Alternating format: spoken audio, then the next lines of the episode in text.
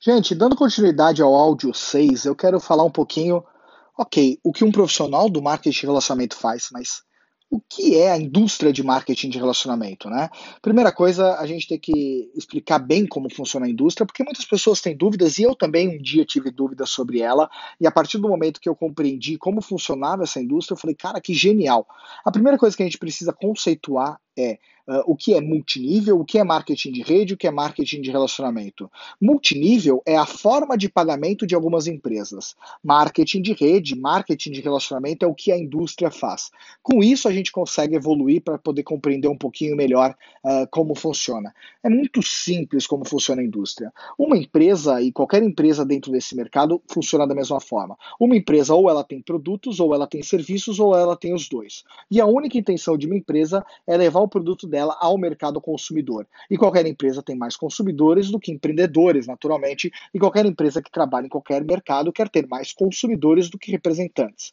E quando a gente passa a entender isso, isso daí é uma lógica. Porém, a grande dificuldade das empresas muitas vezes não está em ter um produto ou um serviço, mas está no canal de distribuição para poder fazer aquele produto sair da fábrica ou aquele serviço sair da empresa e chegar ao mercado consumidor.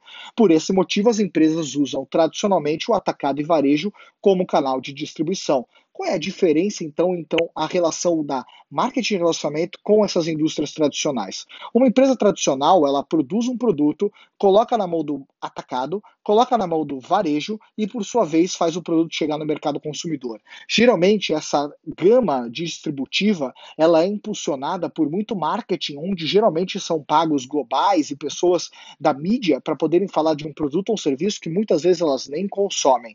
E todo esse canal, ele é muito custoso e não necessariamente todo investimento é, vai gerar um retorno. O mercado de marketing de relacionamento é secundário à indústria da venda direta. Você não tem uma empresa de marketing de relacionamento, você tem empresas de vendas diretas, que é um terceiro canal de distribuição. Porque uma empresa, ao invés de posicionar um produto no mercado colocando o produto no atacado, no varejo, por sua vez, do consumidor, ela pode cortar o atacado, cortar o varejo e colocar como canal de distribuição a venda direta, que vai fazer uma conexão direta entre a fábrica e o consumidor, e no lugar de todo atacado, todo varejo, utiliza uma figura chamada distribuidor, que é um representante, um profissional exclusivo da marca, que ele vai ficar no lugar do atacado e do varejo, tirando o produto, posicionando um produto, representando o produto de uma fábrica, levando ele, informação e o produto para o mercado consumidor. Isso é a indústria de venda direta, onde você faz a venda direta entre o produtor e o consumidor. Esse mercado ele tem uma grande vantagem, por quê? Porque uh, muitas vezes, quando a gente coloca o produto no atacado e varejo, quando você acaba tendo uma operação muito custosa, você acaba não conseguindo remunerar ninguém. O mercado de venda direta pega todos esses custos e reverte todos esses custos que ela gastaria com todo esse canal de distribuição para esse representante. E aí a gente tem esse modelo de venda direta que ele recebe o nome de mononível, que é quando uma pessoa ela pode representar a empresa pegando um produto, levando esse produto ao mercado consumidor. Quando a empresa permite que esse representante não só faça esse trabalho sozinho, mas ele possa também convidar outras pessoas para posicionar o produto junto com ele, aí nós temos o multinível, que é uma outra forma de ganho, onde essa pessoa, já que não vai conseguir dar conta de levar tantos produtos para o mercado consumidor, porque o mercado é muito grande, uma única pessoa não consegue, uma andorinha só não faz verão, ele pode recrutar outras pessoas, treinar essas pessoas e todos juntos levarem mais produtos e serviços para o mercado consumidor.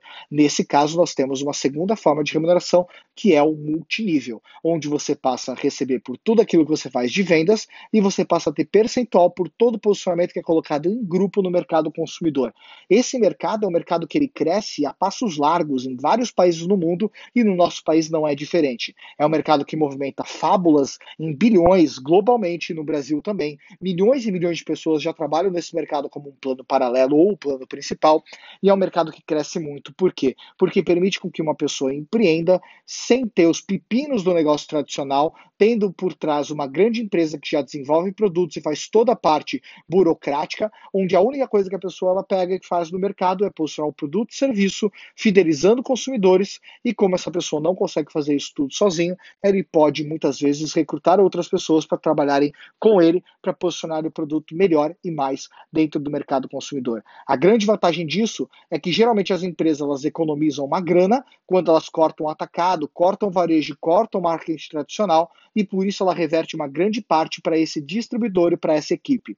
Para ter uma ideia, existem empresas que distribuem entre 50 a 70% do faturamento dela, abatido os impostos, direto para os representantes da marca, remunerando essas pessoas não por quem entra primeiro e quem entra segundo. Por quê? Porque no caso a empresa ela remunera por meritocracia. Ela remunera mais as pessoas que trabalham melhor, remunera menos as pessoas que trabalham pior, independente de quem começou antes e quem começou depois. Porque não importa quem começa, a empresa não remunera você por ter sido o primeiro a chegar, ela remunera você por performance. Então ela vai remunerar você por ter sido uma pessoa que posiciona melhor a marca no mercado. E como ela consegue avaliar quem remunera mais e quem remunera menos? Através de formas de ganho que ela coloca dentro do estatuto dela, no plano de marketing dela, o plano de compensação dela, para poder saber mais quem é, vai ser melhor remunerado ou não tudo preto no branco, tudo conforme as regras que a empresa já disponibiliza. E por que essas regras? Porque a empresa ela tem que ser sustentável. Então existe um cálculo matemático muito bem feito